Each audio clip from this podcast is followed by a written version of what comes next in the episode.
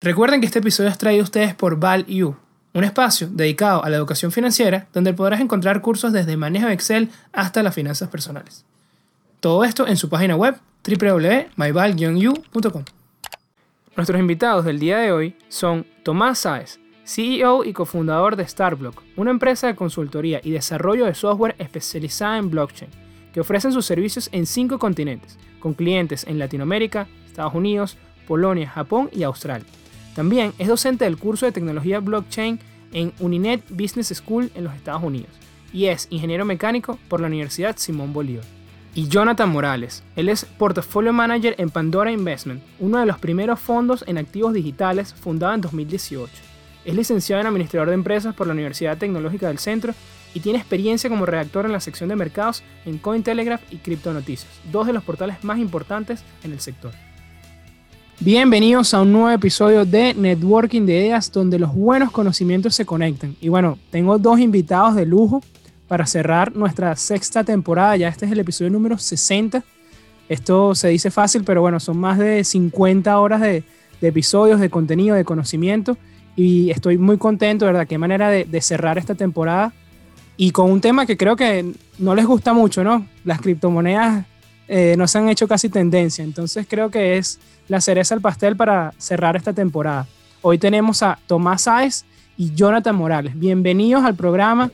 De verdad que eh, para mí son un reflejo de, superación, emprendimiento, enseñanza. Y ya tengo aquí mi cuaderno con mi lápiz aquí preparado para anotar todo lo que van a estar comentando en el episodio de hoy. Bienvenidos. Muchas gracias, Ramón, por la invitación. Muchas gracias también por eh, por, por hablar de este tema, que es súper importante, no nada más porque está en boga, sino porque siento que es el futuro tanto de la tecnología como de la economía, y yo siempre feliz de, de hablar de estos temas. Excelente. Bueno, gracias Ramón por la invitación. Eh, bueno, como siempre he dicho, un saludo Tomás, ¿cómo está todo? Como siempre he dicho, eh, siempre debe haber espacios para aclarar ciertas dudas. Eh, siempre soy eh, fanático y, proactivo a que hagamos encuentros en donde podamos sacar información valiosa que pueda ayudar a las personas a ahorrarse algunos dólares, ¿ok? Totalmente, totalmente. Excelente, estoy seguro que sí. Entonces, bueno, vamos a, a, pasar a nuestro main topic, ¿no? A nuestro tema del día de hoy. Vamos a estar debatiendo, conversando sobre ¿Cuál podría, porque bueno, no todos tenemos esa, no, no están talladas en piedra, ¿no? Como me comentaba Jonathan antes de, de, de, arrancar este episodio, ¿cuál podría ser una mejor inversión o cuál podría tener un mayor potencial entre estas dos big monsters que, que se han convertido dentro del mundo de las cripto, que son los dos principales desde mi punto de vista, que son Ethereum y Bitcoin? Y bueno, salir con esas reflexiones de cuál podría también depende mucho de dónde lo estamos viendo, ¿no? De nuestros contextos, de nuestros gustos, de nuestra tolerancia al riesgo, lo sabemos, pero salir con, una, con algunas luces, ¿no? De cuál podría ser mejor para nosotros. Pero antes de que vayamos a todo eso, quisiera que nos cuenten un poco, y empezaría contigo, Tomás. ¿Cuál fue, bueno, tu, tu, cuando te sumergiste en este mundo de las criptomonedas, criptomonedas, perdón? ¿Cuál fue tu primera experiencia? ¿Cuándo fue la primera vez que compraste una? Cuéntame un poco sobre eso. Ok, yo creo que eso va por partes. Porque mi, mi, primera experiencia como tal con las criptomonedas fue en el año 2013. Eso, el Bitcoin nace en el 2009, que es cuando se hacen las primeras transacciones en la red de, de Bitcoin. Y yo me enteré en el 2013 cuando el Bitcoin valía algo así como 10 dólares. Porque está, está haciendo, sí, eh, eh, y no compré, no, no hablemos de eso, pero bueno. Okay, okay. este, en ese tiempo valía como 10 dólares y se utilizaba como medio de intercambio en la Deep Web. Yo estaba haciendo investigaciones por temas de, la universidad con quien es ahora mi socio, Fares Hacker, y, me acuerdo de cuando nosotros lo vimos por allá y veíamos lo que la gente hacía en ese momento, era muy, muy poco, o sea, eh, se intercambiaban servicios en la red profunda y, y al principio pensábamos que era algo que era muy extraño y no le veíamos mucho el sentido hasta que en el 2015 surge Ethereum y comienza todo este desarrollo tecnológico detrás. Y ahí es que realmente comienza la parte de, programar sobre blockchains, o sea, hacer programas de computadora que funcionen utilizando criptomonedas. Y la cosa como que tomó un poquito más de vuelo. Y a pesar de esto, yo en verdad mi primera compra la habré hecho como en el 2016, más o menos por ahí, que yo de verdad dije como que, mire, yo me voy a sumar a esto de lleno, yo quiero de verdad aportar a, a todo este desarrollo tecnológico. Este, y además, me parece que tiene un valor bastante fundamental, que es el hecho de, de la descentralización, o sea, el, poder tener una economía completamente descentralizada. Y ahí es que yo comienzo a comprar Bitcoin y hubo un punto de mi vida donde yo solo vivía en Bitcoins. O sea, en el 2018 me acuerdo que estuve tres meses que yo dije, ¿sabes qué? Yo todo mi sueldo lo voy a recibir en Bitcoins, todo lo voy a gastar en Bitcoins. Y, y fui uno de los seres humanos más felices del, del universo, porque sí se puede y es increíble. Y, y de ahí en más he estado trabajando, desarrollando conjunto a Fares y conjunto a nuestro equipo, temas que tienen que ver con tecnología. Sobre todo, a pesar de que le encuentro mucho valor financiero al tema de Bitcoin, sobre todo hemos seguido trabajando con Ethereum, que fue lo que nos terminó de meter ahí en el, en el mundo del desarrollo tecnológico. Genial. Y tú, Jonathan, cuéntanos de esa primera experiencia. Bueno, al igual de Tomás, creo que eso es, es algo que ha ocurrido con todos. Eh, siempre uno es muy escéptico a la primera impresión en lo que entra cuando conoces Bitcoin. Yo conocí Bitcoin a, mediados de 2015, 2016, cuando unos muy buenos amigos comenzaron el proceso de minería, a entrar, pero siempre, sabes, uno comienza con el escepticismo, no entiende muy bien la tecnología y dice, bueno, esto es algo más que está pasando, ¿ok? Eh, a finales de 2016, comienzo del 2017, es por fin cuando hago mi primera compra. En ese momento los controles cambiarios en Venezuela estaban realmente muy duros, ¿ok? El tema de la crisis en Venezuela estaba muy complicado a nivel económico y me acuerdo que tenía que eh, pagar unos freelances eh, y no, no, tenía la manera de cómo hacerlo y me dijeron, mira, podemos aceptarte Bitcoin, ¿ok? Eh, bueno, desde ahí me pareció algo increíble eh, el acceso que te podía dar Bitcoin sin la necesidad de estar bancarizado, ¿ok? Creo que eso es algo extremadamente valioso y que me dijo, mira, esto tiene potencial para cambiar la forma en cómo movemos valor en el mundo, ¿ok? Es así, ¿no? De verdad que no, ni hablemos de los bancos porque nos podemos pasar todo, todo, y de la inclusión financiera, ¿no? Porque nos podemos pasar todo el episodio nada más en eso. Y Tomás, cuéntame, porque nos, diste ya unos pequeños detalles de, la importancia de Ethereum eh, en tus responsabilidades diarias, ¿no? en tu trabajo, pero cómo impacta justamente esa criptomoneda en lo que, en lo que ustedes hacen, en la manera que ustedes aportan valor, cómo lo utilizan. Fíjate, es bien interesante, porque una de las cosas que, que, bueno, Ethereum es la segunda moneda con mayor capitalización de mercado actualmente. Este, es muy importante para el ecosistema por eso mismo. Pero lo que la gente a veces no, no ve mucho es que Ethereum, más que ser un medio de intercambio financiero, a diferencia de Bitcoin, Ethereum surge como una plataforma para contratos inteligentes, para crear acuerdos dentro de la blockchain y el Ether, que es la criptomoneda, actúa como medio de pago de esos contratos. Entonces, eh, de ahí la importancia para nosotros. El precio del Ether afecta las transacciones que uno ejecuta en la red, no nada más al momento de intercambiar cripto, o sea, al momento de que yo te paso Ether o tú me pasas Ether a mí, sino al momento de ejecutar contratos. Por eso es que normalmente uno buscaría, para ese tipo de ecosistemas, que la moneda fuera inflacionaria. Eh, el, el, Ethereum, a diferencia de, del Bitcoin, es una moneda que no busca ser una moneda deflacionaria, no busca aumentar valor en el tiempo, sino más bien tener un valor que permita ejecutar todas estas transacciones el momento que el precio sube, evidentemente las transacciones se hacen más caras, lo cual ha llevado a tener que crear una gran cantidad de soluciones para poder de alguna manera superar este reto y permitir que las transacciones se ejecuten a un precio que, que sea rentable, ¿no? Y han surgido muchas soluciones. Este, ahorita, por ejemplo, se está hablando mucho de Ethereum 2.0, que yo creo que vamos a hablar un poquito más de eso adelante. Y es, eh, trae muchas propuestas de solución para hacer las transacciones más económicas. También se ha hablado de, de redes alternas a Ethereum, pero yo creo que el, el, impacto para nosotros primordial en lo que hacemos es eso. O sea, el valor de Ethereum afecta directamente el valor de los contratos y el valor, el valor de esas transacciones en esos contratos. Hay casos en los que eso es bueno, hay casos en los que no es tan bueno y tú estás buscando más bien una alternativa para abaratar costos, porque lo que te interesa, más allá del precio de la cripto, es la transacción que estás haciendo, que la transacción sea lo más económica posible. De acuerdo. Y tú, Jonathan, cuéntanos cómo afectan eh, las criptomonedas en tu, en tu trabajo, en tus responsabilidades diarias, cómo las has aprovechado para generar valor.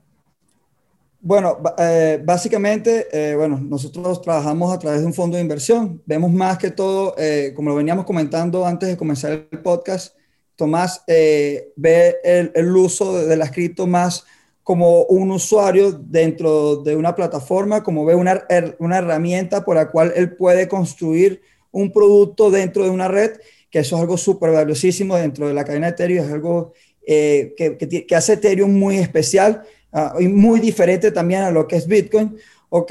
Y eh, en cambio yo me trabajo más eh, en función a cómo puede ser utilizar estos medios como un activo de inversión, como un vínculo de inversión, cómo las personas pueden beneficiarse de los crecimientos de estas redes, eh, entiéndese redes como blockchains, ¿ok? Que no más, son más que redes, ¿ok? Eh, entonces, cómo las personas se pueden beneficiar de ese crecimiento y de esa adopción, ¿ok?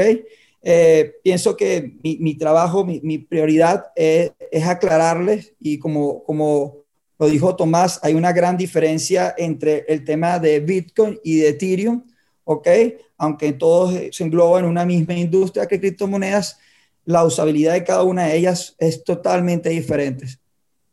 Es así. Y bueno, aprovechando que hablaste ya de los vehículos de inversión, de, del precio, cómo las personas que no saben absolutamente nada y están bombardeadas constantemente con información de criptomonedas, compra, vende, compra. Eh, ahora también estamos viendo artistas que están comprando, entonces le, le pone esa presión a los usuarios que no saben nada. ¿Cómo o, qué, has, eh, qué has encontrado con tu trabajo que es precisamente encontrar las mejores inversiones? de cuáles son esas características importantes que diferencian a una criptomoneda de un buen proyecto a uno que, que efectivamente no va a ser, ¿no? Ok, okay. Eh, excelente pregunta, Ramón. Y bueno, te comento. Yo creo que, y es lo que les recomiendo a todas las personas que están entrando en el mundo y que se sienten un poco agobiadas con, con lo que nosotros llamamos ruido, el ruido de cripto Twitter, es que es esa bombardeo de información constante que prácticamente te sientes agobiado, ¿ok? Yo creo que tienes que ir de lo más simple hasta lo más, hasta lo más complicado. Y siento que siempre lo más simple eh, eh, es entrar en Bitcoin, ¿ok? Entender cómo funciona Bitcoin, cómo funcionan las redes y después de, cómo funciona la tecnología tras Bitcoin, la blockchain, y después de ir, ir brincando, ¿ok? Ya, ya, entre proyectos, porque te vas dando cuenta a la larga que muchos proyectos eh, son muy similares a otros, pero cambian eh, factores eh, mínimos, o sea, no cambian pequeñas peculiaridades, el tipo de gobernanza o el tipo de la velocidad de transacción, cosas, factores que cambian, pero eso es imposible distinguir un proyecto bueno de un proyecto malo si tú no entiendes la base de dónde salió todo. Yo creo que es primordial antes de entrar al mundo saber y entender qué es Bitcoin, más allá si tú quieres comprar o no Comienza con Bitcoin, entiéndelo, compréndelo y luego vas poco a poco hasta que puedas manejar redes un poco más complicadas, ¿ok? Yo creo que ese es el primer paso que debe hacer una persona entrar en el mundo, para que realmente sepa el valor de lo que está comprando. Y así vas a poder, va a ser la mejor forma en que tú puedas diferenciar entre el valor de un activo y el otro y por qué consideras que uno puede generar mayor, una mayor proyección de crecimiento a largo plazo que otro. Sí, y tú, Tomás, ¿qué, qué características has visto que precisamente diferencian de, un, de, una buena criptomoneda de una mala, ¿no? Y, y, que también has visto como unas banderas rojas que de repente ves algún proyecto, ves alguna red y dices de una vez, mira, esto como que no es para mí. Eh, eh, yo, yo, creo que lo segundo es más interesante que lo primero, pero antes de, de llegar a eso, yo pienso, igual que Jonathan, que el tema de Bitcoin es fundamental. O sea, antes de que tú quieras hacer cualquier tipo de, de movimiento en el mundo de las criptomonedas, entender Bitcoin, que es la primera, es lo primordial. Una vez sales de eso, yo creo que lo importante es ver los equipos detrás del proyecto. Siento que uno de los grandes eh, señales de inversión en cualquier cosa es siempre el equipo que está detrás y las referencias que puede traer ese equipo de otros proyectos y los resultados que ha dado. Porque al final del día, cualquier proyecto cripto al igual que cualquier proyecto de inversión, al final se trata de las personas que están detrás y lo pueden llevar a cabo. Los, lo segundo fundamental para mí, y esto sí es un aspecto muy neto de las criptomonedas, es el tema de la gobernanza. Yo soy a, abocado fanático de la descentralización. Para mí, que exista una gobernanza descentralizada es fundamental, sobre todo en este tipo de proyectos. ¿Por qué? Porque el tema de que exista un control muy rígido de la red puede generar luego dependiendo de las personas que estén detrás, problemas por temas de, de pérdida de valor, de fondos, eh, fondos que se van para otros sitios, etc. Y yo siento que el tema de las cripto permite tener un mayor control de la comunidad sobre lo que se está haciendo en un proyecto. Por darte un ejemplo, Ethereum es una comunidad que, a pesar de que tiene un equipo sólido detrás, dirigido por Vitalik Buterin, eh, eso no quita que sea un proyecto que tiene una comunidad detrás por lo descentralizado que es, que aporta constantemente a sus normativas, que aporta constantemente a su desarrollo tecnológico. Y de Ethereum también han surgido varias criptomonedas que siguen esquemas más o menos parecidos, que conviven tal vez dentro de la red de Ethereum, no son Ether, pero que mantienen esquemas de gobernanza descentralizados. Yo siento que eso siempre aporta mucho más confianza y aporta mucho más control también a uno como usuario en el momento de tomar decisiones dentro de esa inversión. Y otra cosa a lo cual le he estado prestando atención desde los últimos dos años, diría yo, para acá, tiene que ver con temas de, de consumo energético. Y ojo, esto no es nada más una cuestión que yo toco porque me parece importante para mí, porque yo pienso que el planeta es importante, sino que también hemos visto cómo últimamente el tema del consumo energético se ha vuelto valioso para el consumidor y puede jugar un papel fundamental en el tema del precio. Entonces yo creo que aquellas criptomonedas que a nivel tecnológico puedan adaptarse a un menor consumo energético, en un futuro a mediano plazo van a tener mucho más éxito. Excelente, me, encantó todo lo que, lo que mencionabas, Tomás, y nos dejaste ya la primera, eh, no sé cómo llamarlo, como la primera duda, porque si bien podemos saber quién es la cabeza de Ethereum, no podemos saber quién es la cabeza de Bitcoin, ¿no? Y esto, tú mencionabas que es importante saberlo, ¿no? Entonces, ¿esto afecta a Bitcoin, no saber quién es el, la persona responsable de su creación, Jonathan, o, o más bien les juega en contra? O sea, eh, eh, yo, mira, eh, Creo, creo que el hecho, y es un punto muy válido, eh, una de las primeras cosas que veo es, es, la descentralización, ¿ok? Porque siempre va a haber gente y mucha gente me pregunta, Jonathan, pero ya hay monedas que son eh, más rápidas, más económicas que Bitcoin. Y hay que entender un, un, poco la dinámica de cómo funcionan las blockchain, ¿ok? Y una dinámica muy, muy particular que leí hace poco en un artículo y es que a medida que las blockchain son más seguras, ¿ok? por lo general son más, menos escalables y más lentas a velocidad de transacción. Una red, eh, que sea más segura probablemente sea menos escalable y la velocidad de transacción sea un poco más lenta, a diferencia de una red que es mucho más rápida, velocidad de transacción y más escalable, pero menos seguras. Generalmente las redes que tú ves que son, mira, yo mando, por decirte, a Nano, que es un tipo de moneda, ¿ok? Que dicen, bueno, esto tarda 0,1 segundo en hacer la transacción y tarda nada de comisiones. A veces esas redes que son tan rápidas y son tan escalables, generalmente sacrifican descentralización y seguridad. ¿Ok? Cuando compramos una cripto y, la, y, la, y, en donde, eh, donde se centra el foco de, de, de, por qué Bitcoin es diferente a lo, todo lo que conocemos actualmente es el hecho de la descentralización. Y si bien hay mucha gente que, que pone el foco, bueno, eh, Vitalik, eh, eh, prácticamente sin ella no hay Ethereum. Yo creo que en algún punto Ethereum llegó a ser muy centralizada, ¿ok? Aunque en el hecho de que, porque me radicaban mucho en, las decisiones de, Vital, Vitalik, pero creo que ahorita la comunidad de Ethereum ha crecido, ya hay tantos desarrolladores, ya hay tantas personas atrás y hay muchos desarrolladores que han conseguido el potencial. Tomás puede ser uno y nos puede hablar más, un poco más acerca de eso, que han conseguido un potencial a la red de Ethereum que yo creo que si el día de mañana ya Vitalik no está, si bien va a afectar el precio de Ethereum, no creo que vaya a ser eh, eh, el, el, el, factor que haga que esta moneda se extinga, ¿ok?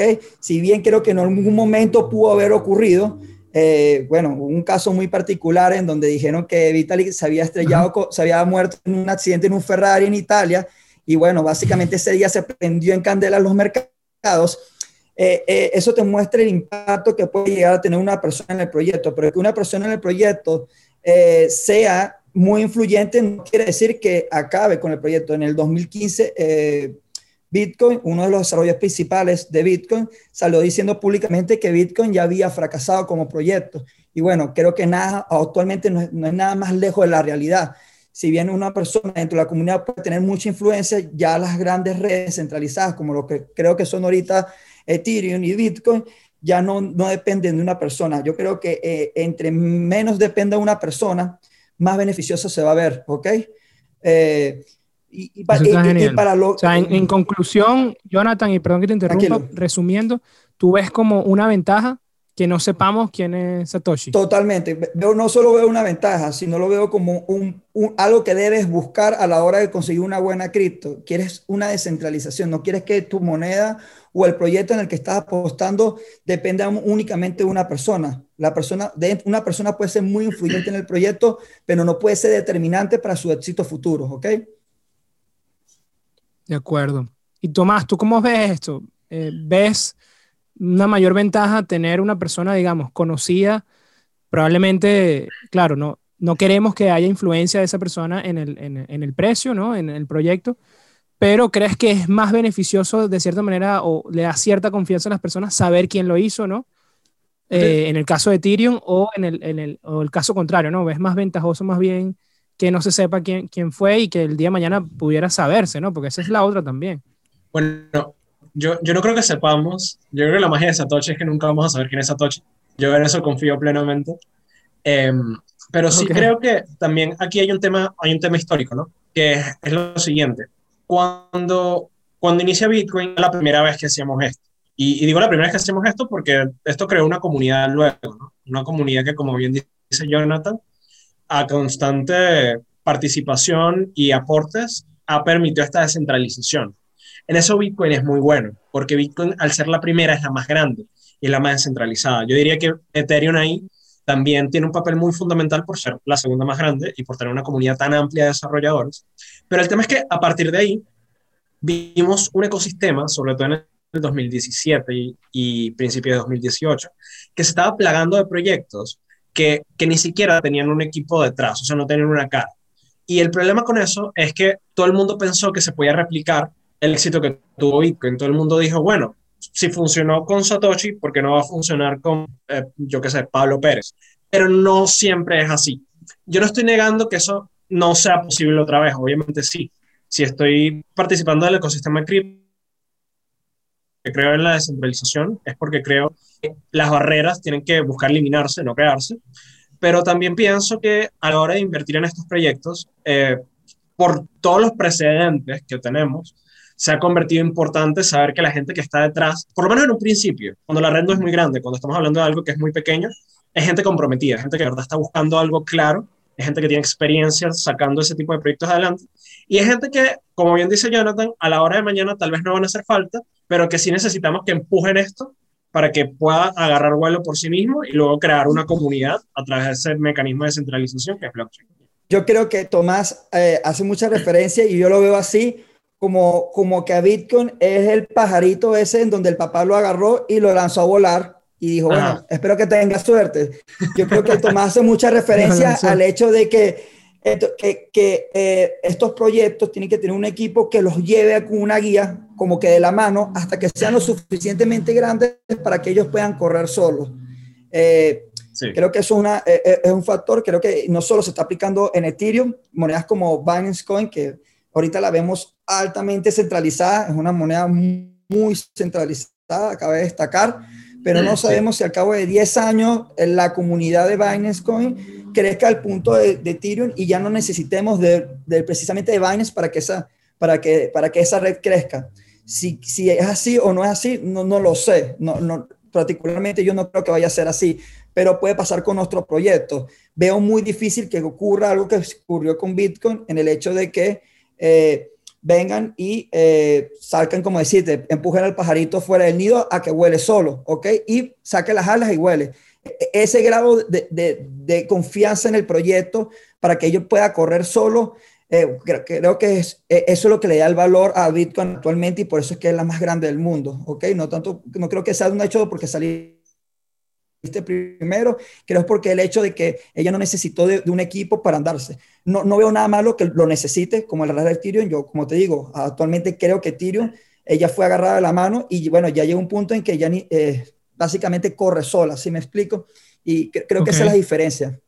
Ahí vital en eso. Sí, sí, se, entiende claro tu punto, Jonathan. Eh, muy bien, eh, me gustó mucho este tema porque son completamente distintas en, ese punto, ¿no? Estas, estas dos monedas.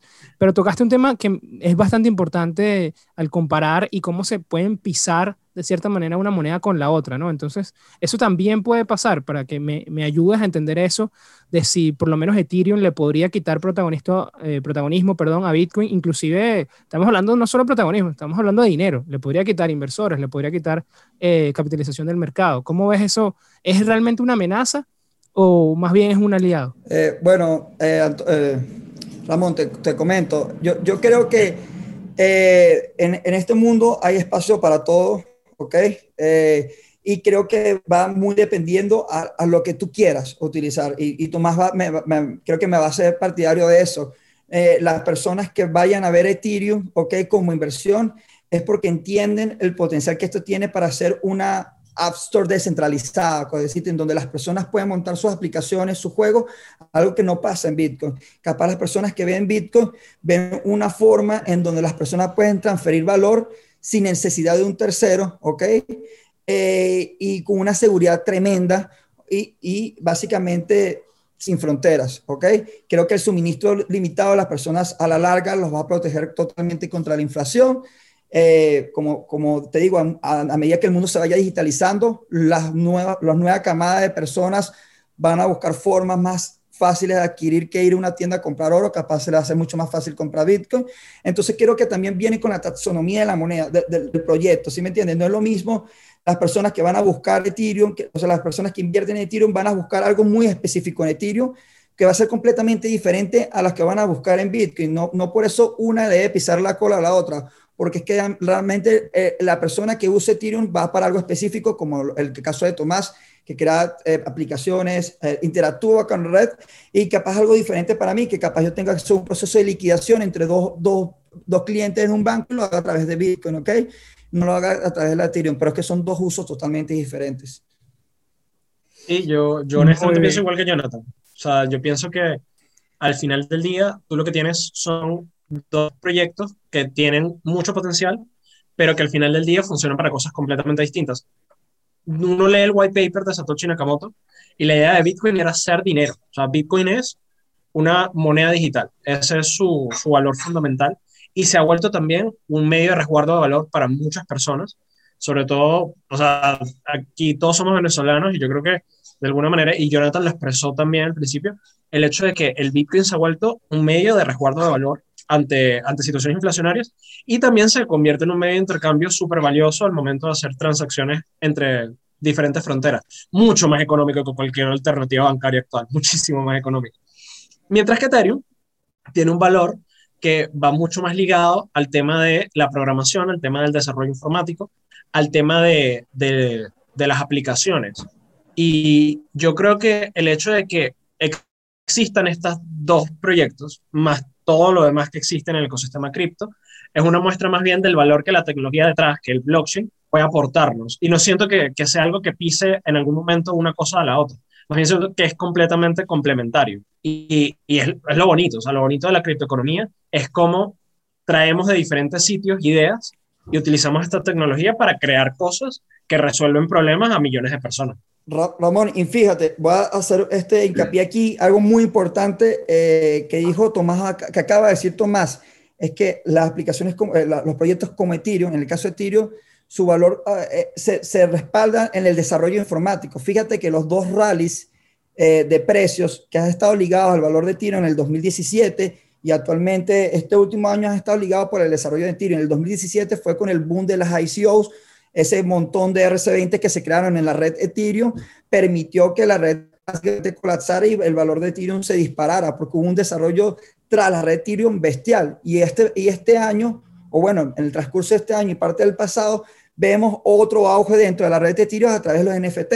¿ok? Que ese, ese, ese valor, ese desarrollo tecnológico trajo esta camada de inversores eh, a interactuar con la red. Entonces, ahí vamos a ver un poco de como lo que dice Tomás, el desarrollo tecnológico, el desarrollo informático dentro de una red, como es el caso de Ethereum, es lo que realmente le genera valor al precio del activo. O sea, y, y, ojo, y es algo que también cabe destacar, que es el hecho de que incluso si tú siempre vas a ver que el precio de la mayoría de las criptomonedas va a estar de alguna manera ligado en tendencia al de Bitcoin, y es normal, ¿no? Cuando estamos hablando de que Bitcoin sigue siendo la criptomoneda con mayor capitalización de mercado. Aún así, el tema tecnológico siempre, siempre, siempre va a afectar cualquier proyecto blockchain, no nada más Ethereum, siempre. Porque muchas de las nuevas tecnologías blockchain, muchas de las nuevas blockchain que existen actualmente, se agarran desde ahí. O sea, ahorita tenemos, por ejemplo, cosas como eh, Ethereum va a pasar por un proceso de cambio a Ethereum 2.0 y va a convertirse en una red que usa como esquema de consenso Proof of Stake, que es un esquema de consenso que no requiere minería, y entonces eso de alguna manera también afectó el, el valor de la criptomoneda, pero luego tienes otras alternativas, eh, los que llaman ahora los Bitcoin verdes, que utilizan Proof of Space, Proof of Time and Space, así se llama. Yo no sé por qué se llama así, pero básicamente lo que utilizan es espacio en disco duro. Y eso de alguna forma también ha afectado el valor de esa parte del ecosistema, el hecho del consumo energético, etcétera, etcétera. Entonces, de alguna manera, el desarrollo tecnológico siempre va a terminar impactando todos estos proyectos y es otra cosa que también es bastante importante seguir al momento de invertir, porque finalmente la tecnología detrás va a tener un impacto, grande o pequeño, pero lo va a tener. No, tocaron un tema súper importante, hay que seguir la tecnología, ¿no? Eh, me, me, encantó ese ejemplo, Jonathan, que vimos ese crecimiento, claro, porque salió un uso completamente nuevo eh, para la red, ¿no? Aquí vimos con eso los NFT, bueno, hasta salieron cargos de trabajo y todo nuevos, cursos nuevos, eh, Entonces, obviamente eso beneficia, ¿no? Hay que estar pendiente de esos nuevos usos que, como dice Tomás, ¿no? Hay que, hay que seguir la tecnología porque al final eso es lo que busca el proyecto, innovar. Y bueno, aquí tengo, tengo, que hacerle una pregunta, esta va a ser una pregunta difícil porque normalmente tenemos ese comodín que decimos, no, bueno, es que son distintas, ¿no? Lo usamos mucho, ¿no? Yo le pregunto cuál es mejor una a la otra, bueno, solemos responder eso primero, ¿no? Que no digo que no sea válido, pero es como una especie de comodín. Y si yo les tuviera que preguntar, bueno, primero sobre su uso, ¿no? Eh, desde su punto de vista, ¿no? Esto es una opinión personal, no, no, no es recomendación de inversión, de una vez lo digo.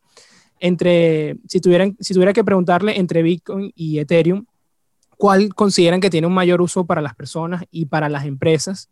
¿Y cuál tiene un mayor potencial? Eh, ¿Cuál me dirías tú de, de, esas dos, Jonathan? Y no me puedes decir que son diferentes, ¿ok? Ya. No, no, no, no. Eh, sin duda, mira, te voy a responder de esta manera. Para las personas, creo que Bitcoin tiene un potencial enorme, ¿ok? Eh, creo que eh, sonará un poco socialista, pero es creo que es la moneda de todos, ¿ok? Porque realmente todos pueden utilizar. Sí, pero es que realmente es así. Realmente todos podemos acceder a Bitcoin. es increíble. Tú no sabes. tuve un caso hace un, par de años en donde tenía una señora que básicamente tenía 70 eh, años eh, y ella quería mandarle dinero a su hijo y prácticamente gracias a, estaba en Venezuela y gracias a Bitcoin pudimos hacer que eso ocurriera, ¿ok? Y ella no, no, no entendía la felicidad que, que, eso podía llevarle a, a, la, a, la, señora, pues. En cambio, en el tema de las empresas, creo que las empresas van a conseguir un gran valor en el hecho de comenzar a utilizar eh, Ethereum. Creo que todas las opciones que te puede dar la red de Ethereum la capacidad y, bueno, eh, casualmente Reddit ahorita, ¿ok? La, red social está trabajando eh, eh, en la capa, en, la red Ethereum y varias de las empresas creo que va, porque como te digo, Ethereum es un, es un, es un, es un blog en donde tú puedes dibujar cualquier tipo de cosas, ¿ok? Puedes hacer cualquier tipo de cosas. Entonces, a nivel empresarial, creo que las, las empresas y las compañías van a conseguir un valor enorme a la hora que vayan a interactuar eh, eh, con, con, Ethereum, pero las personas, el común denominador eh, y una que otras empresas creo que van a conseguir un valor increíble en, el uso de Bitcoin. En, Bitcoin. Creo que hay que verlo desde ese punto de vista, porque decir que, bueno, Bitcoin va a servir para todo, sobre todo eh, es, es, restarle realmente el valor que tiene y hay cosas que sencillamente hay que aceptar que Bitcoin no es capaz de hacer y hay cosas que hay que aceptar que realmente Ethereum no son capaces de hacer y, y eh, por eso es que eh, suele ser difícil decir cuál, cuál es mejor o cuál es peor, porque como te digo, yo, yo no soy usuario de, de, de Ethereum a nivel de desarrollo, pero, pero no, no, quiere decir que por eso Ethereum sea peor, porque es que realmente yo no lo utilizo. Capaz a lo mejor Tomás me dice, mira, pero es que yo he creado cinco aplicaciones aquí, millones de personas pueden eh, intercambiar monedas sin necesidad de un exchange porque yo desarrollé un exchange descentralizados dentro de la misma red y entonces puedo, entonces le ofreces un tipo de solución y para esas millones de personas que cambian el exchange descentralizado, Ethereum va a ser la mejor moneda que, que hay en el momento, por encima de Bitcoin. ¿Okay? ¿Y tú qué opinas, Tomás? Yo pienso que es un gran, eh, depende del problema, porque como bien mencionó Jonathan, yo siento que a nivel de, de, dinero, o sea, si vamos a hablar netamente de dinero, Bitcoin tiene muchas facilidades al manera, a, a la hora de manejarlo. Y, y, yo personalmente lo uso para hacer transferencias a nivel internacional. De hecho, en Starblock hubo momentos donde nosotros pagábamos sueldos en Bitcoin, ahorita utilizamos cripto igual, pero no utilizamos Bitcoin propiamente. Y, y se hace mucho, mucho más sencillo resolver temas de dinero utilizando Bitcoin. Sin embargo, a nivel empresarial, Ethereum sí tiene muchísimos usos, pero es que no tienes idea. O sea, básicamente nosotros... Tienes que, tienes que enseñarnos, Tomás. Bueno, fíjate. Por ejemplo, nosotros en estos días, si puedo hablar de esto, estaba pensando si puedo hablar de esto. Claro, claro. Ok. En estos días, nosotros creamos una aplicación para un cliente. Él trabaja en el área de contabilidad y ellos se dieron cuenta que había un problema con el tema de las facturaciones que en empresas grandes llegaban facturas que eran ilícitas, se pagaban porque nadie estaba revisando la, la identidad de las facturas. Exacto, y ese era dinero perdido en estafa. Y se dieron cuenta de que Ethereum tenía una solución ahí bastante buena porque, hablando un poquito de los NFTs, ¿no? ¿Qué es un NFT? Un NFT básicamente es un sello de autenticidad de algo en la red. En este caso estamos hablando de arte, pero lo podemos usar para arte, lo podemos usar para facturas también, ¿no? Entonces, ¿qué hicimos? Nosotros hicimos una aplicación en Ethereum que básicamente lo que hacía era que ponía ese sello de autenticidad en las facturas. Tú podías luego con una aplicación móvil checar un código QR, la red te iba a devolver la autenticidad, o sea, el sello de autenticidad, y entonces el proceso de verificación se hacía mucho más sencillo. Yo no creo que eso sea algo que en valor de criptoactivos se pueda medir. Yo creo que eso se puede medir más en el valor que le está generando una empresa, el valor que esa empresa le está generando a sus clientes. increíble. Claro, y entonces ahí es que Ethereum juega un papel fundamental. Y entonces vemos cómo el, valor que está generando la blockchain va mucho más allá de la criptomoneda y se convierte en el valor que podemos a, generar a través de las aplicaciones. Entonces, cuando con nuestros clientes nos preguntan, bueno, ¿y en qué blockchain vamos a hacer esta aplicación? Bueno, en Ethereum. Si hay que hacer una versión privada de Ethereum o vamos a utilizar la, la red pública de Ethereum, ya lo veremos.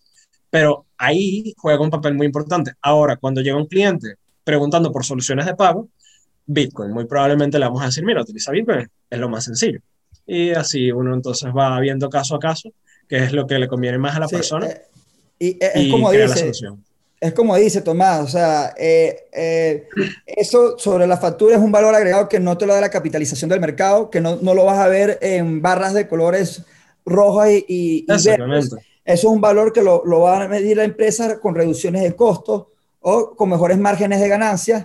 Eh, y en, tal caso lo va, lo va, a ver la acción de la empresa, no, no directamente la moneda. ¿okay? Bueno, pero hay más adopción también. Ojo, y hay, algo muy, total, total. Hay, hay, algo muy interesante, ¿no? Porque cuando tú te pones a revisar, hablando ya un poco más del tema de, ajá, ¿qué valores estamos generando a través de la, de la criptoeconomía?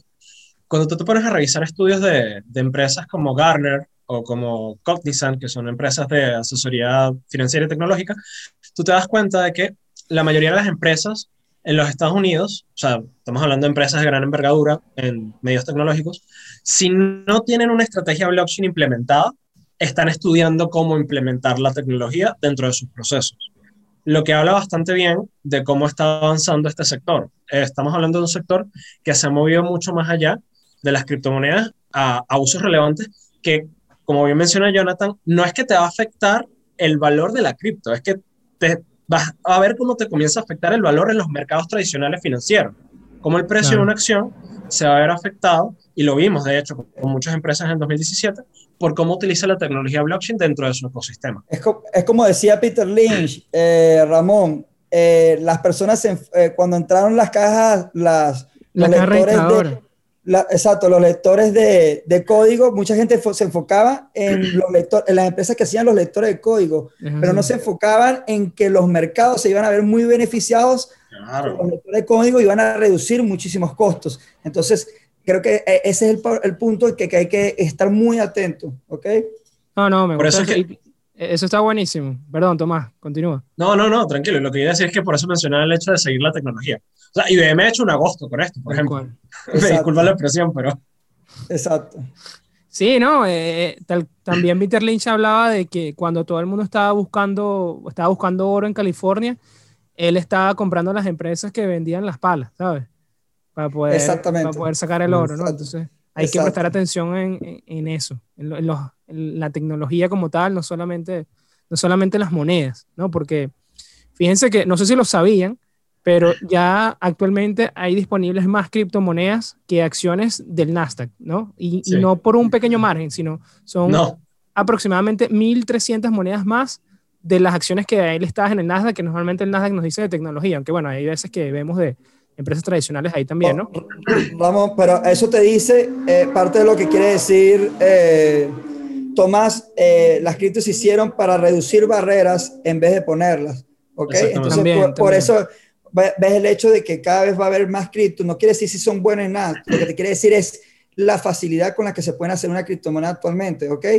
Eh, entonces, eso te, eso te dice el carácter de, de por qué eh, las cripto van a comenzar a estar en el día a día de nosotros, porque sencillamente reduce nuestras barreras de entradas, que por decirte, mm, eh, ahorita la gran mayoría de las personas que han entrado en inversión, y me incluyo, no entraron directamente en, en, las stocks, en las stocks o en los bonos, porque sencillamente existían demasiadas barreras para que una persona que estuviese fuera de los Estados Unidos o que estuviese en países en vía de desarrollo eh, pudiese entrar, pero, pero con las cripto fue un, un, un abreboca para que ellos pudieran probar eh, el, mundo del financiero y el mundo de las inversiones. Entonces, se trata de reducir barreras tal cual, como lo dijo Tomás, se trata de reducir barreras en vez de construirlas.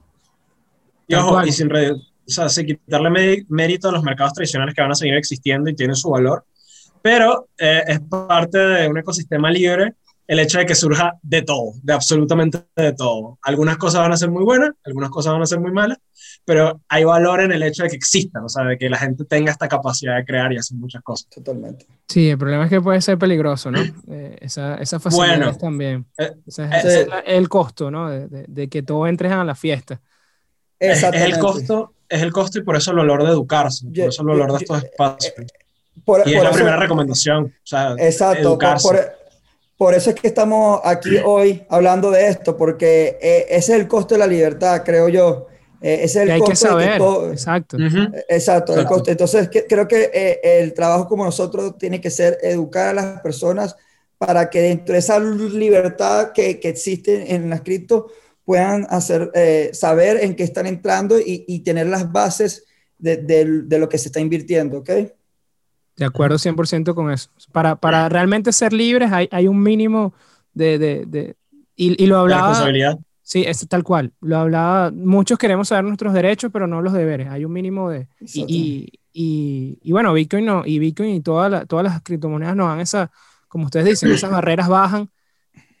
¿Cuánto tiempo te toma hacer una cuenta en un broker? Te puede llevar varios días, semanas, pero en un exchange puede ser un minuto, diez minutos. Entonces, pero eso viene con un costo, porque habla, Jonathan hablaba de unas transacciones que son en 10 segundos, o sea, que te puedes perder todo tu dinero en, en 10 segundos, ¿no? Entonces viene con ese costo de, de, educarte, de saber. Y de que no, tienes, no tienes a nadie a quien llamar si hiciste algo mal, pues, porque... Exacto. No, no hay nadie que... Una, una, de las características que la gente a veces nos piensa de, de Bitcoin y las criptomonedas en general que ya hay diferentes plataformas y soluciones y etcétera para como de alguna manera reducir el riesgo. Sin embargo, en esencia, tú te conviertes en tu propio banco, lo cual tiene una gran serie de ventajas y una gran serie de, de deberes y de retos que, que tienes que enfrentar. Y yo creo que hay mucho valor en poner en una balanza que te conviene más y, y que es mejor para ti. Yo personalmente, o sea, esto es una decisión personal, yo pienso que ser mi propio banco es algo muy, muy valioso no he dejado de usar bancos tradicionales para muchas cosas, pero de alguna manera... Por este, ahora, por ahora. Por ahora, por ahora. Pero, pero sí es muy valioso. Y hay gente que no estará cómoda con eso y eso está bien. Y hay gente que quiere saber más de eso y eso también está bien. Y Jonathan, cuéntame eh, que hablamos un poco de los precios. Si, si te digo, bueno, con, con, todo lo que estás viendo en los mercados, que lo sigues eh, muy de cerca, ¿cuál podría tener, eh, porque entendemos que estamos pasando unos momentos de, corrección, momentos de, de incertidumbre, ciertos actores que no hace falta nombrar están causando ciertas influencias en precios, ¿no? no aquí ya hemos hablado mucho del valor, de lo que está detrás, pero bueno, el precio también eh, podemos hablar un poco. Y mi pregunta es justamente desde ese punto de vista de, de, precio, de capitalización de mercado que estás viendo, ¿cuál podría tener una mayor, un mayor rendimiento a futuro, ¿no? Sabiendo que esa ley de, de los grandes números que de repente Bitcoin, como tiene una capitalización de mercado mucho más grande, pudiera tener o nos puede dar la idea de pensar de que va a tener un menor rendimiento en el futuro, ¿no? Entonces, coméntame cómo ves este punto comparando esas dos monedas. Bueno, eh, bueno eh, te comento, Ramón, y es una muy buena pregunta. Pero antes de hablar de rendimiento, creo que hay que hablar de riesgo, ¿ok? Eh, y de volatilidad. Eh, puedes tener mucho, eh, eh, y va a ser lógico, Ethereum es, un poco, es mucho más pequeña, un poco no, es mucho más pequeña que Bitcoin, entonces los rendimientos probablemente si la moneda crece van a ser mayores, ¿ok? Porque hay más cancha para que, hay más espacio para que crezca a nivel, a nivel de capitalización, ¿ok? Pero eso no quiere decir que sea una, una mejor inversión, hablando netamente de inversiones, porque también estamos ajustándonos nuestros portafolios o nuestras inversiones a un mayor riesgo y una mayor volatilidad. ¿Ok? Entonces, yo creo que aquí la pregunta depende del factor de, de qué tipo de, inversión, de, inversor soy. ¿Ok? Eh, a, largo plazo, creo que ahorita lo que eh, eh, Bitcoin va a tener mucho más campo de rendimiento por el proceso de adopción. Yo creo que, como te, como te lo dije, las personas están entendiendo que para entender las criptos tienen que comenzar con Bitcoin. Hay que pasar por Bitcoin. Exacto, es, es, como un, es como un puente que debes pasar a juro. Y, esas, y las grandes instituciones, las grandes gobiernos están entendiendo eso y por eso que va a ser el primer flanco regulatorio para comenzar a, a ver cómo se come esto, ¿ok? Por eso que principalmente las regulaciones van a, a venir en Bitcoin, pero algo que sí estoy viendo y a lo largo de mi experiencia he podido percatar es que ahorita el, proceso regulatorio que ha comenzado con Bitcoin, muy, muy prontamente lo vamos a ver en Ethereum, ¿ok? E, e, eso va a ir. E, y es algo que, que, he visto como paso a paso, los mismos pasos que ha pisado Bitcoin en el pasado, los está pisando Ethereum en este momento, ¿ok? Porque las, las personas están consiguiendo en, el valor que ya no es mandar eh. Eh, eh, valor de, forma descentralizada a cualquier parte del mundo y de manera económica y rápida, sino que ahora yo puedo crear mis aplicaciones eh, sin, sin, la custodia o sin el, el o la jurisdicción de, de, una empresa en particular. Ahorita vemos el caso muy, muy sonado del hecho de Apple y de Epic Game, si no me equivoco, que creo que es Epic Game, en donde, bueno, Apple, Apple básicamente sancionó a Epic Game por el tema de las de las transacciones eh, fuera de, las aplicaciones de App Store. Entonces, como que las personas van a comenzar a conseguir otro valor. Obviamente va a haber un campo de crecimiento mayor en Ethereum y de rentabilidad probablemente en los próximos años, porque también vemos que Ethereum valga una, cierta cantidad de dinero, pero también hay que ver el riesgo que implica en tu portafolio y la volatilidad que eso implica en tu portafolio. Estamos recordando que en, el 2017 Ethereum bajó cerca de un 95%, o sea, una corrección realmente bestial de 1.489 dólares. O sea, bueno, ya, no es corrección, ya, eso es crash. Eh, ya eso es crash, totalmente. Eso no puede ser ninguna corrección, eso es un crash. Entonces, entonces básicamente, eh, eh, también depende mucho del tema de volatilidad antes de que, me, da, que, me genera mejor, mejor, retorno. Yo creo que antes de ver qué me genera mejor retorno, qué, qué cómo, cómo ambos activos varían la volatilidad y el riesgo de mi portafolio. creo que eso es algo que tienes que considerar y que debes jugar a la hora. Y no es lo mismo, o sea, para, para una persona que tenga 40 años o 50 años no va a ser lo mismo a asignarle en un portafolio Ethereum que tiene un mayor riesgo, una mayor volatilidad que Bitcoin, que capaz tiene un poco más de menos riesgo y menos volatilidad. ¿Ok? Que a diferencia de una persona que tenga 24 años. O sea, su plazo de vida también va a depender. Entonces va a depender mucho del, del tiempo, de la edad del inversor, del portafolio y, de la adversión al riesgo que él tenga y, la capacidad de, soportar grandes fluctuaciones en, su portafolio. ¿Ok? Excelente, es verdad. Ahí, ahí me, me, echaste un regaño bueno porque es verdad, hay que pensar primero en el riesgo antes que, que el rendimiento. y tú, Tomás, ¿cómo lo, lo ves igual? ¿Ves eh, a Ethereum, digamos, con un vehículo con posiblemente mayor rendimiento, pero con un mayor riesgo asociado, ¿no? Que eso es una ley eh, importante también de las finanzas, ¿no? A, mayor riesgo, a mayor beneficio, mayor riesgo. Sí. Eh, primero que todo, o sea, y esto no es consejo financiero, pero es algo que me ha servido en la vida. Yo siento que cualquier portafolio de inversiones sano tiene que tener un buen manejo de riesgo y, y no debe basarse netamente en un solo tipo de industria. Y lo hablo en relación con las criptomonedas, porque mucha gente piensa hacer portafolios de inversiones netamente basados en cripto y por la naturaleza de la criptoeconomía es volátil, mucho beneficio, pero mucho riesgo también. Entonces yo creo que es sano balancear entre inversiones un poco más tradicionales e inversiones que tengan que ver con, con criptomonedas. Ahora, hablando propiamente de, Ethereum y, Bitcoin y demás, yo siento que a largo plazo, Bitcoin siempre va a ser una muy buena inversión a pesar del tema de la volatilidad, porque la tendencia siempre va a ser a la alza. Sin embargo, uno tiene que ver ese tipo de inversiones como largo plazo, es literalmente como si estuvieras comprando oro, pero más volátil, donde tú planeas dejar eso ahí que genere intereses en el tiempo y es un capital que estás dispuesto a arriesgar y a perder completamente.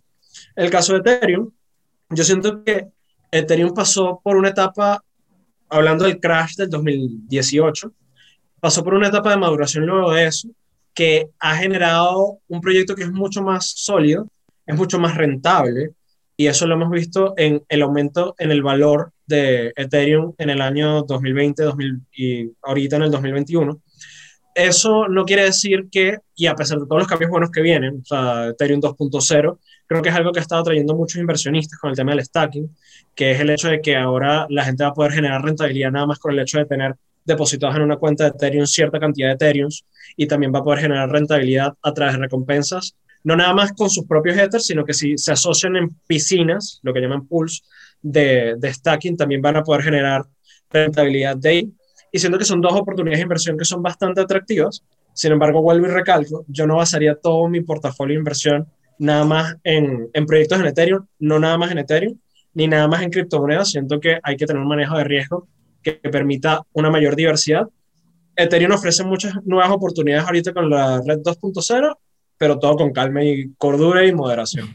No, excelente, Tomás. De verdad que eso es algo tan importante. Eh, yo esta semana tuve la oportunidad de escuchar eh, varias personas, eh, entrevistas que les hicieron, bueno, con todo este tema del boom de, de, de, la conferencia de Bitcoin 2021, y me preocupaba mucho cómo, cómo usaban la palabra diversificación tan a la ligera, porque la asociaban simplemente a tener una bolsa de criptomonedas y no prestando atención a realmente cómo están correlacionadas, ¿no? Es simplemente... Eh, eh, tota-, totalmente, Ramón. Mira, eh, tú no sabes, eh, y, tocando el punto que, que, bien que Tomás lo tocó, fue muy certero en, ese aspecto. Tú no sabes cuántos clientes nosotros tenemos en Pandora y cuántas personas vienen a mí y me dicen, Jonathan, ya me, me diversifiqué, compré 15 de las monedas, las criptos que yo considero, y yo le digo, mira, diversificarte diversificarte no se trata de comprar eh, muchos chocolates de diferentes marcas, porque si, la industria, si la industria del chocolate se va al infierno, todos tus chocolates se van a ir al infierno. La, diversificación. No, y que de paso tienes, un, tienes un Willy Wonka que controla el flujo del chocolate en este mundo. Entonces, si al Willy Wonka se enferma, imagínate qué le va a pasar a los demás, ¿no? Eh, exacto, entonces básicamente la diversificación no se trata de comprar eh, diferentes chocolates de diferentes marcas, se trata de que capaz de comprar eh, un chocolate, luego un pastel y luego una tarta de manzana o un pie de manzana. Se trata de, buscar diferentes opciones en, todo. Entonces, creo que el tema de diversificación, a, diferencia de lo que ocurre en los mercados tradicionales, en donde te puedes diversificar comprando una variedad de empresas, a lo mejor en, cripto e, e, esa temática no ocurre y creo que eso es algo que hay que siempre estar recalcándolo a las personas. La, la actualmente y por cómo está estructurado el mercado y la capitalización de mercado y la dominancia de BTC actualmente, la diversificación en cripto prácticamente no existe.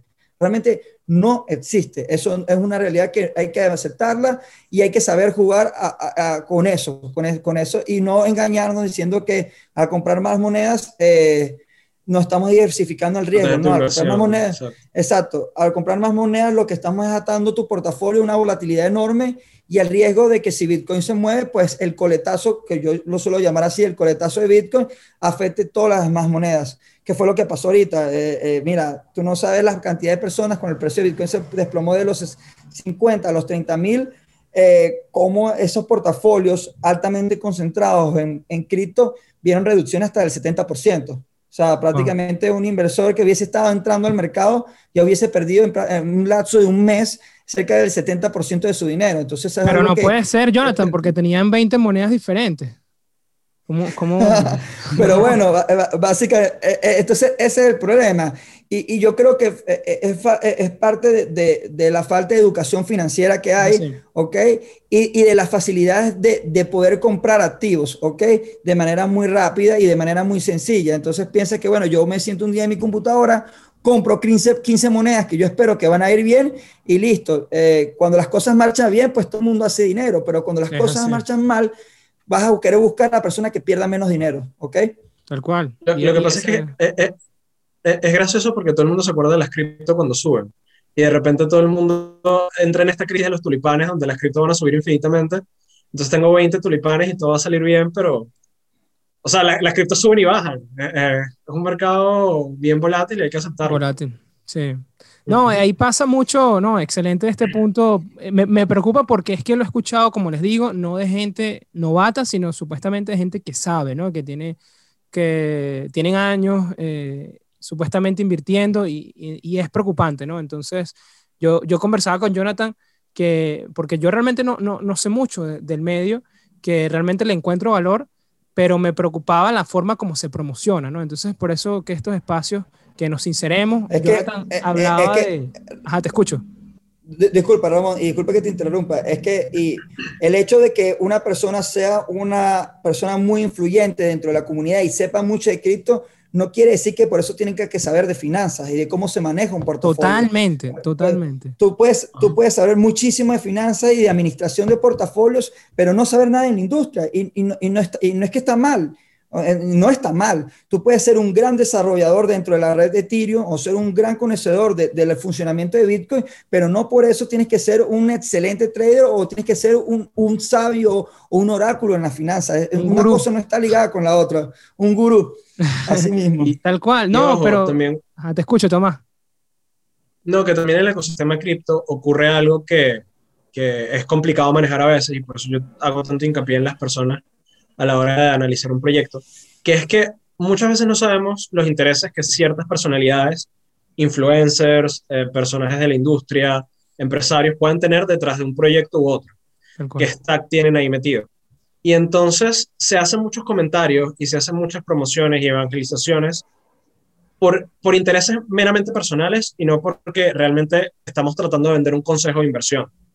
Y eso da pie a estafas, eso da pie también a, a que personas tomen malas decisiones creyendo en, en gurús financieros, que no son como tal, y hay que estar muy pendiente de eso, la verdad. O sea, yo siento que cualquier decisión de inversión tiene que ser personal y que uno también tiene que estar muy pendiente de que en este medio de la criptoeconomía, mucha gente dice cosas para tratar de manipular ciertos mercados, ciertas redes.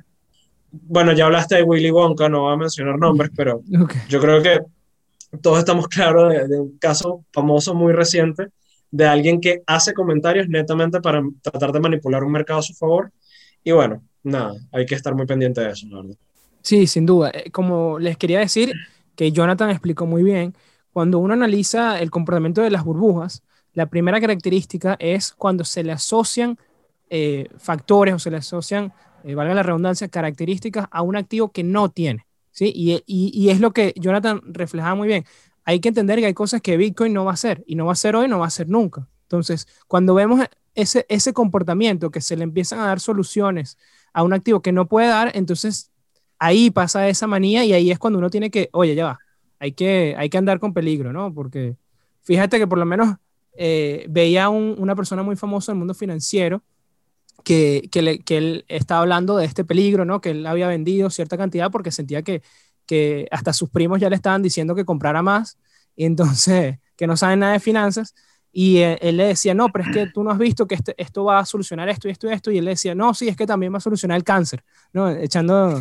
echando broma, ¿no? Pero así como reforzando ese punto, ¿no? Entonces, hay que tener también ese, esos, pies, eh, esos pies en la tierra de, oye, ya va, no, no, no, no nos desviemos el camino. Hay, hay, hay, ciertas debilidades o hay ciertas cosas que eh, no se hizo para esto. Tampoco es que, que, le vamos a dar cosas que no son, ¿no?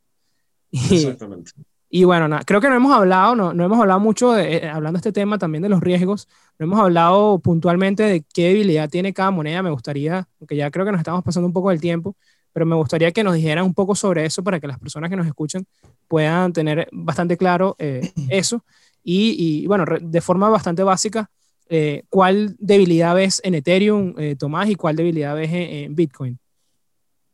Bueno, yo creo que en Ethereum la mayor debilidad que yo veo es el hecho de que todo depende de ti.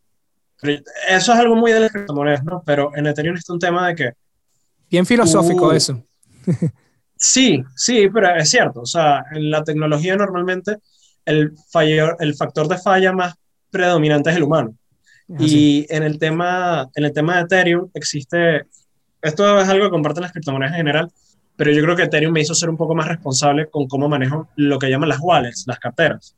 Entonces, el hecho de que si tu wallet no está resguardada en algún sitio en específico, puede ser Binance, por ejemplo, puede ser cualquier otra empresa que de alguna manera actúe como resguardo de wallets, tú tienes que encargarte de, de esos fondos, tienes que encargarte de tus claves, tienes que encargarte de hacia dónde los mandas, qué dirección recibes, porque puede pasar, esto es por darte un ejemplo de algo que puede pasar que es un riesgo. Okay. Tú puedes escribir mal una dirección en Ethereum y aún así enviar esos fondos y esos fondos no los vas a poder recuperar. Y a esa persona a la que se los mandaste no le van a llegar. Pero Entonces, puede pasar también con, con, Bitcoin, ¿no? Ese, ese, tema. Sí, sí, sí, sí. O sea, esto es un riesgo asociado en las, las criptomonedas en general. Este, pero que me parece muy importante resaltarlo. Hay maneras de solucionarlo y podemos tener un episodio completo de eso si tú quieres. Pero sí, lo importante es saber, o sea, lo importante es saber que tú eres responsable de dónde cae tu dinero y a dónde envías tu dinero, lo primero. Y lo segundo, que yo creo que esto sí es específicamente de Ethereum, es que al momento de, de hacer transacciones de un contrato inteligente, lo que habíamos hablado también, esas transacciones tienen un costo y muchas veces si nosotros no estamos pendientes de ese costo asociado, podemos terminar gastando más en la transacción que en el valor de la transacción propiamente. ¿A qué me wow. refiero? ¿En serio? Pónganse. Eso es lo que llaman sí. el gas fee, eh, Tomás. El gas fee, exactamente. O sea, si no tenemos cuidado, yo puedo estar tratando de mandar 5 dólares y mandar esos 5 dólares me va a costar 25. Entonces, es muy importante tener en cuenta el precio del gas, tener en cuenta qué tipo de transacción estoy haciendo, porque puede ser algo tan sencillo como mandar 5 dólares, como puede ser algo mucho más complejo, como que esto que te mencionaba de vamos a poner un sello de autenticidad algo, ¿no? Sí. Y que hay costos asociados a esas transacciones y cuando uno no está pendiente de esos costos, a veces hace una transacción que no valía la pena hacer. Queda bastante claro ese punto.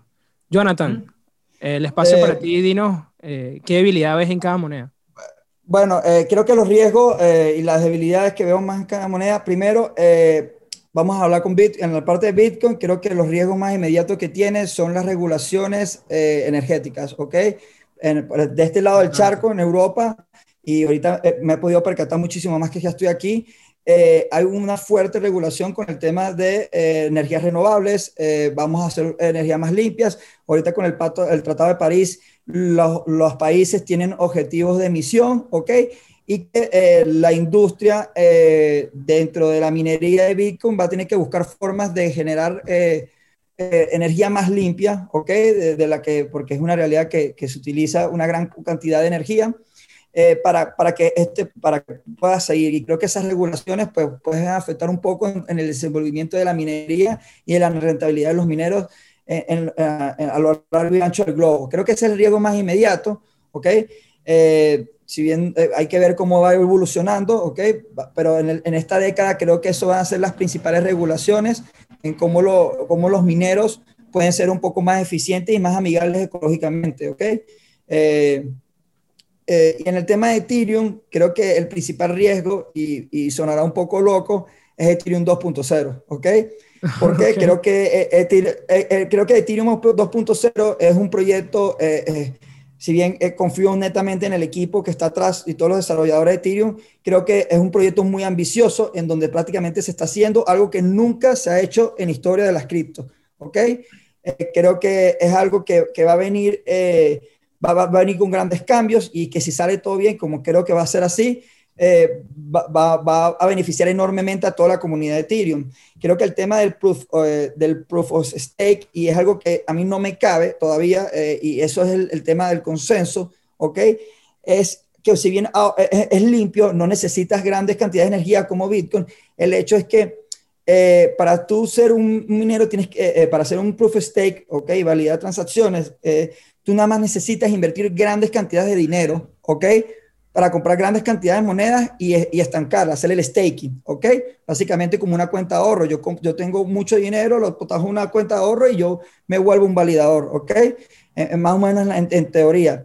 ¿Qué pasa con, esa teoría? Que, los, grandes validadores no tienen eh, una inversión indirecta dentro de la cripto, a diferencia de lo que ocurre con Bitcoin y, no, tienen algo que perder en tal caso que quieran atacar la red, como pasa en Bitcoin. Eh, si un minero quiere atacar la red y dañar la red Bitcoin, tiene que invertir gran cantidad de dinero en infraestructura, que eso está fuera de la red, como son espacios de minería, máquinas mineras y todo ese tipo de cosas, lo que, lo, lo que obliga a que piense dos veces si atacar la red es lo, más, es lo más consciente, porque ya habrá invertido una gran cantidad de dinero en infraestructura y condiciones para que eso ocurra algo que no ocurre en el stake. Entonces, si bien no creo que eso sea un punto de falla o que eso vaya a afectar a largo corto plazo, sí es un riesgo patente, eh, que una persona nada más pueda apoyar un botón, agarrar y vender todas sus cripto y listo, y deshacerse como un validador muy importante de la red, a diferencia que un validador eh, de, de Bitcoin va a tener que desconectar todas las máquinas, va a tener que vender todas las máquinas, va a tener que vender el galpón alquiló para meter todas las máquinas, despedir empleados, liquidar. O sea,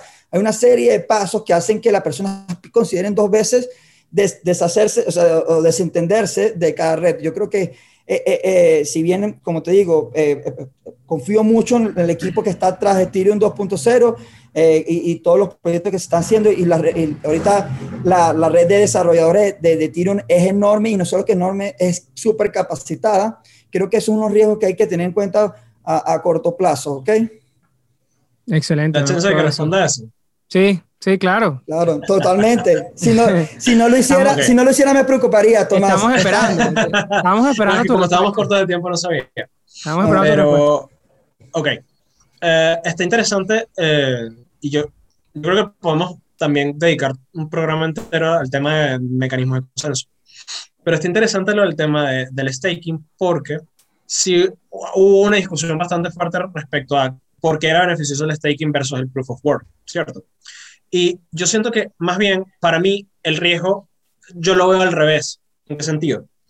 Cuando uno hace esquemas de validación de proof of work, es decir, que requieres minería, volverte un, un, validador importante dentro de la red, volverte una ballena, es relativamente costoso, pero no es complicado.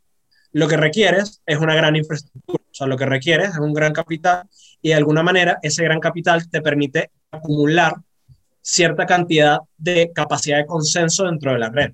La red de Ethereum es muy grande, es tan grande que comprar el 50% más uno de la red resultaría muy complicado. Pero si lo vemos, eso no evita que haya concentración de validadores en ciertas regiones, sobre todo en China. En cambio, lo que permite el mecanismo de proof of stake es descentralizar el consenso y desligarlo de la capacidad económica. No completamente, tú todavía necesitas hacer un staking de cierta cantidad, pero realmente la infraestructura juega un papel menos fundamental y te da una ventaja adicional, que es el hecho de que tú puedes crear algoritmos de consenso que randomicen, me disculpen el anglicismo, eh, quién es un validador y quién no es un validador. ¿Eso qué quiere decir? Que no por el hecho de yo tener una máquina minando, yo siempre voy a ser un validador. No por el hecho de yo tener un staking ahí de 32 Ethereum, que es el caso de Ethereum 2.0, yo siempre voy a ser un validador sino que tengo la posibilidad de ser un validador y existen diferentes mecanismos a través de los cuales yo voy a poder hacer del proceso de selección mucho más descentralizado. Entonces yo creo que más bien en ese sentido estamos disminuyendo el riesgo de concentración de validaciones, estamos distribuyendo la responsabilidad y estamos dándole capacidades a personas a través de piscinas de staking que quieran reunirse y formar comunidades de validadores. Porque, por ejemplo, yo no puede que no tenga 32 Ethereum para validar dentro de la red, pero si nos juntamos Jonathan, Ramón, otras personas más, podemos hacer un pool de staking y también participar de esos mecanismos de consenso. Adicionalmente, la red 2.0 también te da el beneficio de que las transacciones se van a hacer más rápidas y más baratas, porque el precio del gas va a tender a disminuir gracias a estos nuevos mecanismos. Entonces yo siento que más bien estás O sea, estás aportando más soluciones de los problemas que estás creando al tener mecanismos de proof of staking, porque además resuelves el problema energético, que es algo que se hace muy difícil resolver cuando estás utilizando esquemas de proof of work. Todo está realmente no tanto en el mecanismo de consenso, sino en la capacidad que tengas como red de descentralizar ese consenso. Y es mucho más difícil cuando el consenso que descentralizarlo cuando depende del staking, porque yo puedo controlar cómo selecciono mis stakers, pero yo no puedo controlar quién decide minar o quién no decide minar, sino que eso es algo que va a depender de capital, infraestructura, etc. Wow, ah, este tema está buenísimo, de verdad que sí. Totalmente, totalmente. Excelente punto, Tomás. De pana, eh, es un, por eso, como comentábamos antes del programa, eh, esto iba a ser encantador ver eh, dos focos totalmente diferentes y excelente explicación, Tomás. Me, me encantó ver, ver ese lado de alguna manera. No sé si quisieras agregar algo más, Jonathan, de, de, de este tema. De...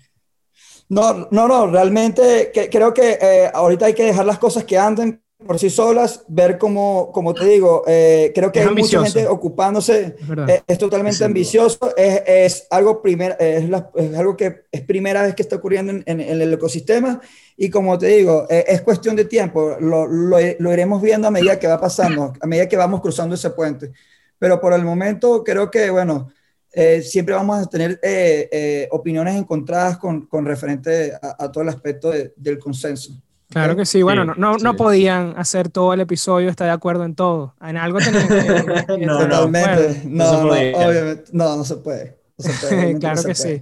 Y bueno, quisiera antes de terminar eh, hacerles una pregunta, una pregunta que nos dejó uno de nuestros escuchas, él se llama David Carao, es amigo de la casa y él nos, él nos comenta, creo que ya respondimos un poco, pero que él, él, él quisiera saber qué es más rentable a la hora de minar, si es Bitcoin o Ethereum, y también pregunta eh, sobre ese tema del consumo de, de, energía, ¿no? ¿Cuál consume más energía? No sé si tú quieres arrancar respondiendo, Jonathan. Eh, bueno, eh, sí, Ramón, te comento, el tema de, de que es mejor minar el rendimiento que te da una u otra, depende de muchos factores. El hecho de minar depende de demasiados factores. Depende de tu ubicación geográfica, del equipo que estés utilizando, del momento en que estás minando. No es lo mismo minar Bitcoin en 50 mil o en 60 mil que haberlo minado cuando está ahorita en 30 mil. La dificultad de minado es totalmente diferente. Entonces, estimar, eh, ¿cómo decirte?, eh, ¿qué, rentabilidad es mejor, creo que no, no, no, no es lo más factible. Eh, creo que es cuestión de, de ver para la hora que quieres invertir, a la hora de lo veas como un, como un, un, total, ok, yo quiero invertir Bitcoin porque yo, como te digo, pienso que en 10 años esto va a cambiar la forma en la que vivimos o va, sí, pero, pero si lo piensas en qué te va a generar más, te vas a encontrar con, con, casos en donde vas a estar minando muy poco y otras monedas vas a estar minando más. Y entonces te vas a frustrar porque vas a brincar a otra moneda, entonces te das cuenta que esa moneda ya no vale nada o que sacó algún tipo de, de no sé, resistencia ASIC y de repente ya no puedes reminar esa moneda, entonces te tienes que pasar otra moneda. Entonces, como te digo, la rentabilidad de los mineros, o que es más rentable minar Ethereum o Bitcoin, creo que es subjetivo, depende de tu ubicación geográfica. No es lo mismo, por decir, terminar en España, ¿ok? En donde los costos eléctricos son altísimos, a diferencia de Venezuela, en donde prácticamente no, no existen costos eléctricos. Tal cual. ¿Tú, Tomás, quisieras eh, agregar algo en, este, en esta pregunta? Sí, eh, voy a primero responder la parte de la minería y luego responder la parte del consumo energético. Ok. Este, con respecto a la minería, yo, yo nunca he sido muy fan de la minería contradictorio, lo sé, pero el tema es que yo siento que hay un lugar y un espacio para los mineros y yo no siento que ese sea el lugar y el espacio para la mayoría de las personas. Esto es mi recomendación personal. Cada quien es libre de, decir por sí mismo, pero yo sí pienso que el tema de la minería y sobre todo a medida que avanza el tiempo, se hace mucho más complicado y mucho menos rentable. Eh, para mí una condición ideal para minar es vivir en Islandia, donde la energía es geotérmica, donde la refrigeración es natural y donde este, de alguna manera cuento con el soporte para hacerlo. Pero en términos generales, yo no recomiendo la minería ni para uno ni para lo otro. Ahora, si quieres minar, y vamos a hablar ya de qué es mejor, yo pienso que el hecho de que Ethereum vaya a pasar un esquema de proof of stake hace que meterte a minar Ethereum en este momento es como un poco fuera de tiempo. Exacto. Llegaste tarde.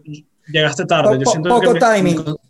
sí, yo me concentraría más bien en, si de verdad quiero invertir en Ethereum, en modelos de staking que puedo adoptar actualmente y que muchos exchanges están facilitando, porque mucha gente se siente insegura en dejar 32 Ethers, que es bastante dinero, en, eh, en, en, un staking o meterse en un pool de staking sabiendo que sus Ethers van a estar retenidos ahí cierta cantidad de tiempo hasta que la red 2.0 comience a arrancar.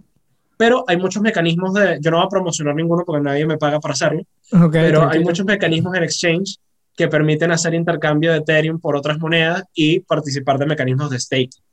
Si quieres minar, en ese sentido, entonces yo minaría Bitcoin, pero entonces ahora vamos a hablar del consumo energético. El consumo energético de, de minería de Bitcoin está un poco por debajo de los 12 12.5 terawatts a nivel mundial. Y eh, Ethereum actualmente, porque todavía Ethereum no ha pasado 2.0, entonces seguimos minando, es más o menos como el 40%. Eso es mucha energía, es muchísima energía. Este, pero, como bien mencioné, a nivel de cripto se está solucionando en otras redes. En Ethereum específicamente se va a pasar un mecanismo de consenso que no requiere ese consumo energético porque el staking no requiere eso. Y en Bitcoin, lamentablemente, no contamos con herramientas para hacerlo todavía. Esperamos que en un futuro se pueda solucionar, pero por cómo funciona el algoritmo de la red no parece posible. Este, así que es algo con lo que las personas que, que minen van a tener que lidiar. O sea, punto para Ethereum en el punto de energía. Punto para sí, Ethereum. totalmente, creo que. Sí, sí, totalmente. o sea, eso no, eso no queda ninguna duda. Totalmente, creo que Ah, disculpa, dale, tranquilo. No, tranquilo. O sea, solo o sea, lo menciono porque hay que estar claro, si tú vas a minar, tú vas a tener parte de ese consumo energético y, y bueno, eso trae consecuencias para el medio ambiente, para tu consumo eléctrico, para tu factura eléctrica, etcétera, etcétera. Tómalo en cuenta. Eh, resumen, trata de no minar. Si vas a minar, trata de irte a Islandia. Y si quieres invertir en Ethereum, lo mejor en este momento es estaquear. Exacto. Ok, bastante, bastante preciso esas recomendaciones, Tomás. Bien. Totalmente. Jonathan, ¿qué ibas a contarnos? No, como estaba diciendo, eh, eh, es que ahí regresamos otra vez al punto. Eh, el hecho de que Ethereum siempre ha tenido un equipo que lo ha agarrado de la mano hasta su crecimiento, le da un grado de flexibilidad, de flexibilidad para que ellos puedan cambiar el algoritmo de consenso y, y, sean un poco más amigables con el ecosistema. ahí es donde regresamos al primer punto para, para concluir entonces, eso le da un, grado. Ahorita prácticamente, como dijo Tomás, es, es, iluso pensar que el algoritmo de Bitcoin va a cambiar, porque es que no hay un equipo en el que pueda liderar tal cambio y decirle, mira, nosotros vamos a proponer. La última vez que se propuso eh, un cambio en la red de Ethereum fue el tamaño del bloque y eso causó una eh, bifurcación con Ethereum eh, Bitcoin Cash y luego eso otra vez se bifurcó otra vez y eso creó, bueno, un, caos colectivo en la red y, y, un montón de peleas dentro del ecosistema. Entonces ahí también ves la parte de, de ok, a veces llevar, que un equipo lleve el proyecto agarrado a la mano hasta que crezca solo es, importante porque también le da un grado de flexibilización para que se tomen decisiones. Yo creo que eso es un aspecto muy importante que, que, que, que hay que destacar, ¿ok? Ok, me gustó, me gustó ese punto de, de, Tomás también, de, de, no ver solamente el rendimiento, sino tener consciente que minar causa cierto, entre, entre comillas voy a decir daño, pero bueno, sí causa cierto impacto al medio ambiente, ¿no? Hay que tenerlo en cuenta al momento de hacer estas prácticas, ¿no? No, no que diga que no las hagan, pero tomarlas en cuenta.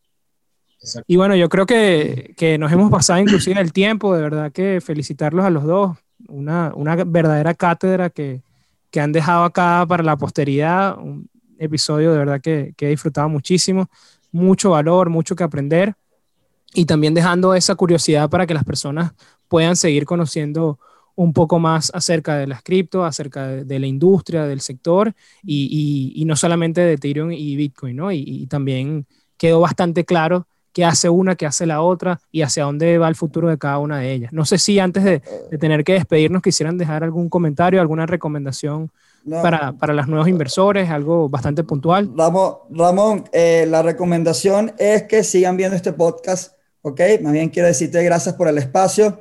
Como te digo, eh, encuentro valiosísimo eh, un aporte en donde se creen estos espacios de intercambio de ideas, de conocimientos, eh, realmente estamos haciendo lo que se debe hacer que es dándole eh, información eh, y, y perspectivas a las personas para que tomen las mejores decisiones. Entonces, mi recomendación es que promovamos más espacios como estos, en donde sigan, no sé, si no sean mil temporadas más, en donde puedan ver mucho más encuentros, no solo de Bitcoin, sino de finanzas y de emprendimientos, que yo sé que va a ser valioso para que muchas personas entren con mayor seguridad al ecosistema, no solo a cripto, sino a, todo el mundo de las inversiones y el emprendimiento. Gracias, gracias. De verdad que sí, bueno, amén. Esperamos que sigamos esas mil temporadas. No, sí, y yo me sumo a eso, la verdad. O sea, mucho éxito con esto y gracias por el espacio. Yo siento que, que lo único que mm, puedo dejar aparte es el tema de que al final del día educarse es lo más importante. Educarse en, temas financieros, no nada más en temas de criptoeconomía, seguir inversionistas importantes como Warren Buffett, uh, como Peter Lynch, este, y también el hecho de tomar cursos de tecnología, eso también muy importante, antes de tratar de incursionar en el mundo cripto puede ser de mucha ayuda. Pero yo creo que es bastante fundamental el saber la tecnología que está detrás de las criptomonedas antes de tomar decisiones de inversión dentro de las criptomonedas y no tenerle miedo también, porque esto existe para que personas que antes no tenían acceso a medios de inversión ahora lo puedan tener. Entonces es muy importante educarse y es muy importante también no tenerle miedo al tigre, que ya, o sea, ya, le disparamos al tigre, lo que queda es el cuero. ok, excelente consejo, ¿verdad que sí? No, no, con miedo dejamos de hacer las cosas y, y, dejamos de conocer, dejamos de aprender, inclusive nos abre la puerta hacia la ignorancia porque nos vamos por los caminos fáciles, no, no, eso no sirve, o no, eso es una estafa, o no sé qué, porque ni siquiera queremos estudiarlo. Y bueno, es momento de pasar al dato de la semana. Y el dato de la semana es, ¿sabías que en 1998 Nick Savos creó Bitcoin? Uno de los primeros intentos de una moneda descentralizada que compartía muchas similitudes con Bitcoin, como la prueba de trabajo para el registro de las transacciones. Sin embargo, nunca llegó a implementarse este proyecto. Bueno, como les dije antes, de verdad que agradecido por, por el tiempo de los dos, por, por esta increíble charla, todo lo que nos han dicho muy valioso. Eh, este debate creo que, que, hacía falta tenerlo y, bueno, contento que, que, haya sido en Networking de Ideas. Antes de que, de que se vayan, tengo que preguntarles y bueno, quisiera que las personas que escuchan el episodio pudieran conectarse con ustedes, que nos dejen, si quieres, empieza tú, Tomás, que nos dejes eh, tu página web, tus redes. Sí, en internet eh, nos pueden buscar como starblock.tech. Si no lo ponen en el navegador, lo ponen en el buscador, les va a ofrecer. Eh, en redes sociales nos pueden buscar en Instagram como arroba starblock.tech, en LinkedIn como Starblock Blockchain Solutions, ahí también me pueden seguir a mí si quieren. Este, y ahí se van a estar enterando de, de, las cosas que hacemos, un poco de las cosas que también opinamos del mundo cripto y hacia dónde se mueve esta tecnología. Excelente. Y tú, Jonathan, ¿dónde las personas se pueden conectar contigo y conocer también más sobre, sobre las inversiones, sobre el fondo? Eh, bueno, en Pandora pueden seguir, o sea, eh, la página web eh, www.pandorainvestment.io. Ahí van a conseguir toda la información acerca del fondo, los procesos de inscripción.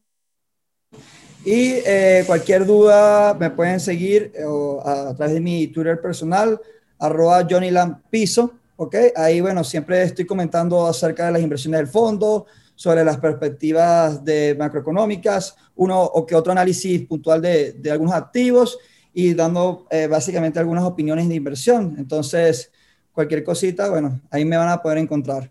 Excelente. ¿Y se te olvidó algo?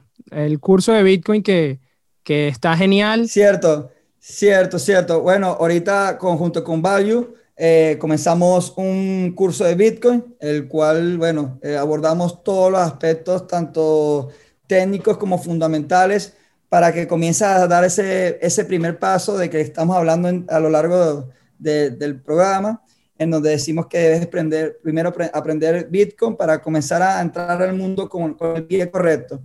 Toda la información la van a poder, la van a poder conseguir en Value. Eh, y bueno, la página web.